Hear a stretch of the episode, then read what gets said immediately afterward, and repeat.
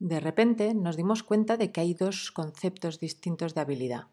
Uno considera la habilidad como una característica fija que hay que demostrar y otro la considera un factor variable que puede desarrollarse por medio del aprendizaje. Así es como nacen las mentalidades. Supe instantáneamente cuál era la mía.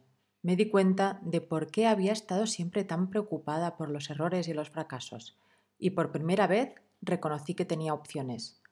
Cuando te metes en una mentalidad, entras en un mundo nuevo. En el mundo de los atributos fijos, el éxito tiene que ver con demostrar lo listo que eres o el talento que tienes. Es el mundo de la autoafirmación.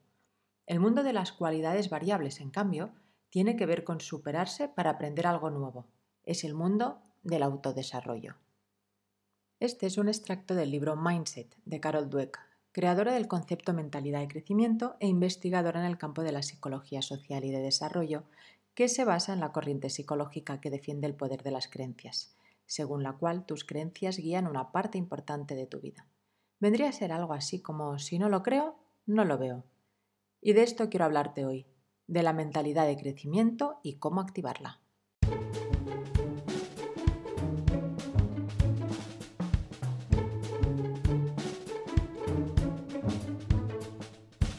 Hola, bienvenido a Learnability Hub, el podcast para aprendedores. Soy Neus Portas y desde aquí quiero compartir contigo reflexiones y metodologías para aprender más y mejor. ¿Te vienes? Creo que una de las cosas que más me apasiona del aprendizaje es que más allá de los contenidos, lo que te da es esa capacidad de crecer como persona. Porque sobre todo aprender exige ser humilde para aceptar lo que no sabes. También requiere ser curioso para atreverte a preguntar. En definitiva, es perder el miedo a equivocarte, saber, bueno, que aprender es un proceso y que no sale a la primera. Y sobre todo, para aprender necesitas no depender continuamente de la aprobación de los demás, sino que es un proceso tuyo. En definitiva, para aprender hace falta mentalidad de crecimiento. Lo que pasa es que hemos crecido en un entorno en el que ha prevalecido probablemente la mentalidad fija, sobre todo. Si te fijas, estamos acostumbrados a enfocarnos en el resultado. Por eso a menudo no aplicamos hasta que estamos muy seguros de controlar el contenido. Hemos aprendido a convivir con la etiqueta que nos pusieron en algún momento. ¿Eras bueno o eras malo? ¿Eras listo o menos listo? ¿Buen estudiante o mal estudiante? Había muy pocas opciones de cambiar por lo general. Y es que las etiquetas hacen mucho daño a la mentalidad de crecimiento. Otra característica de la mentalidad fija es entender el error como un fracaso y por eso nos cuesta tanto aplicar cuando actuamos desde ahí. Difícilmente nos atreveremos a algo si el error no se considera parte del aprendizaje, sino una clasificación del resultado. Tanto obtienes, tanto vales. Seguro que tuviste algún compañero que se jactaba de no haber estudiado para el examen. Así, si aprobaba, era señal de que era listo. Y si suspendía, pues era porque no había querido estudiar. Siempre era mejor esto que haber estudiado y suspender. Pobrecito, ¿verdad? Ya lo dice Malcolm Gladwell, que la sociedad, y todavía hoy, valora más las habilidades innatas que las conseguidas con esfuerzo. Y claro, así hemos crecido, enfocándonos en el resultado, o mejor dicho, paralizándonos por los logros que creíamos que debíamos conseguir. Por eso nos da tanto miedo el momento actual, que nos pide aprender rápido, aplicar cuanto antes, porque nos sentimos que, es que no nos lo sabemos. Y, y claro, nos da pánico equivocarnos porque no queremos exponernos a que vean nuestros fallos.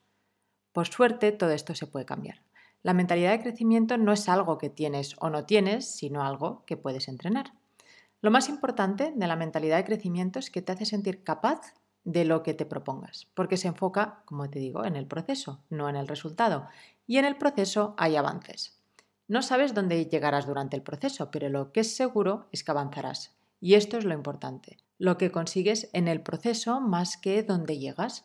Por eso la palabra que define la mentalidad de crecimiento, Carol Dweck eh, la llama not yet, que sería un todavía o un de momento. Mira, compara estas dos frases. No soy nada bueno en matemáticas. Se me da fatal escribir. Con decir, no soy muy bueno en matemáticas de momento o se me da fatal escribir de momento. ¿Percibes el cambio de ángulo? Decir no soy buena, no soy bueno en mates es una sentencia, no hay nada que hacer. Yo soy así. por lo que te retiras ni lo intentas. En cambio, cuando añades el de momento o este not yet, de repente se abre un abanico de posibilidades. No quiere decir que por ponerte a ello vayas a ser Pitágoras, tampoco es eso, pero probablemente dejes de ser tan malo o tan mala en matemáticas. Así que a partir de ahora, cada vez que te oigas decir yo para esto no sirvo, en esto yo es que soy malísima, o esto se me da fatal, o incluso eso que seguro que has dicho en algún momento de yo es que soy más de letras. Vale, pues añade al final un de momento. Estarás ejercitando la mentalidad de crecimiento casi sin darte cuenta. Vamos a ver más características de la mentalidad fija para que hagas sonar todas las alarmas cuando te descubras actuando así. A ver, la mentalidad fija, ya de entrada, es creer que con lo que naces creces. Esto hace que no te molestes en mejorar si eres malo o que no quieras exponerte o ponerte en evidencia si te han dicho que eres bueno. Como te decía, esforzarse es para los que no tienen talento. Los buenos tienen capacidad innata, ¿verdad? Y siempre es mejor no intentarlo, no sea que no te salga y decir aquello de, bah, si hubiese querido. Por tanto, con mentalidad fija te preocupas mucho por cómo te juzguen, claro, porque aquello que te digan es inamovible, es lo que eres, no lo que haces. Y de ahí el feedback es más una crítica que una oportunidad de aprendizaje. ¿Qué pasa cuando te equivocas desde la mentalidad fija? Que te retiras, que sientes que no vales o culpas a los demás por tus fallos, que no son tuyos, claro, son suyos. La mentalidad fija se rinde cuando algo se pone difícil porque ve demasiado riesgo a no conseguirlo. De nuevo, el resultado. Y tiene miedo que eso le cuestione. Si tienes la etiqueta de inteligente, igual esto te pone en cuestión y descubren que igual no lo eres tanto. Y si la etiqueta que te han puesto era la de no tan listo, probablemente te retires incluso antes de intentarlo porque sientes que eso es demasiado difícil para tu nivel. Si te sientes identificado con alguno de estos puntos, no te preocupes. Como te he dicho, todos hemos crecido en un entorno que fomentaba más la, o facilitaba esta, que creciéramos con mentalidad fija. Así que todos en algún punto, en algún momento, aplicamos mentalidad fija. Lo importante es que seas consciente de ello para poderlo cambiar. Porque, como te he dicho, la mentalidad de crecimiento se fomenta y se activa, igual que nos fomentaron o crecimos en un entorno proclive a la mentalidad fija, también podemos hacer al revés y fomentar la mentalidad de crecimiento. Lo primero para activarla es cambiar tus creencias, eliminar las creencias limitantes, las que te hacen sentir que no puedes, que para eso no vales. Para esto, además de añadir este de momento al final de las frases limitantes, yo tengo la estrategia que llamo clic. La C de creencias. Listar tus creencias, todas.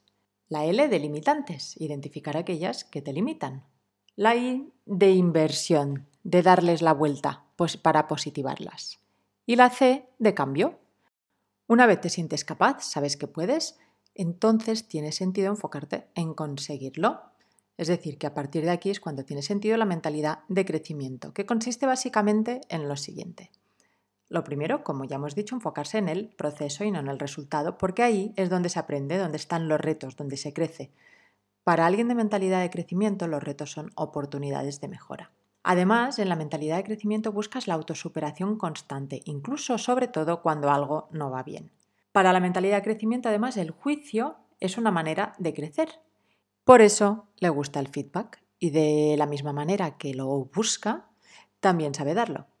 Además, prioriza siempre el aprendizaje, lo prioriza a la aprobación, al error, es decir, que si hay aprendizaje, lo demás no importa. En la mentalidad de crecimiento estás en modo beta constante. Nunca te das por terminado, por así decirlo. Siempre hay ámbito de mejora, pero no por insatisfacción, sino por el disfrute del aprendizaje que supone seguir mejorando.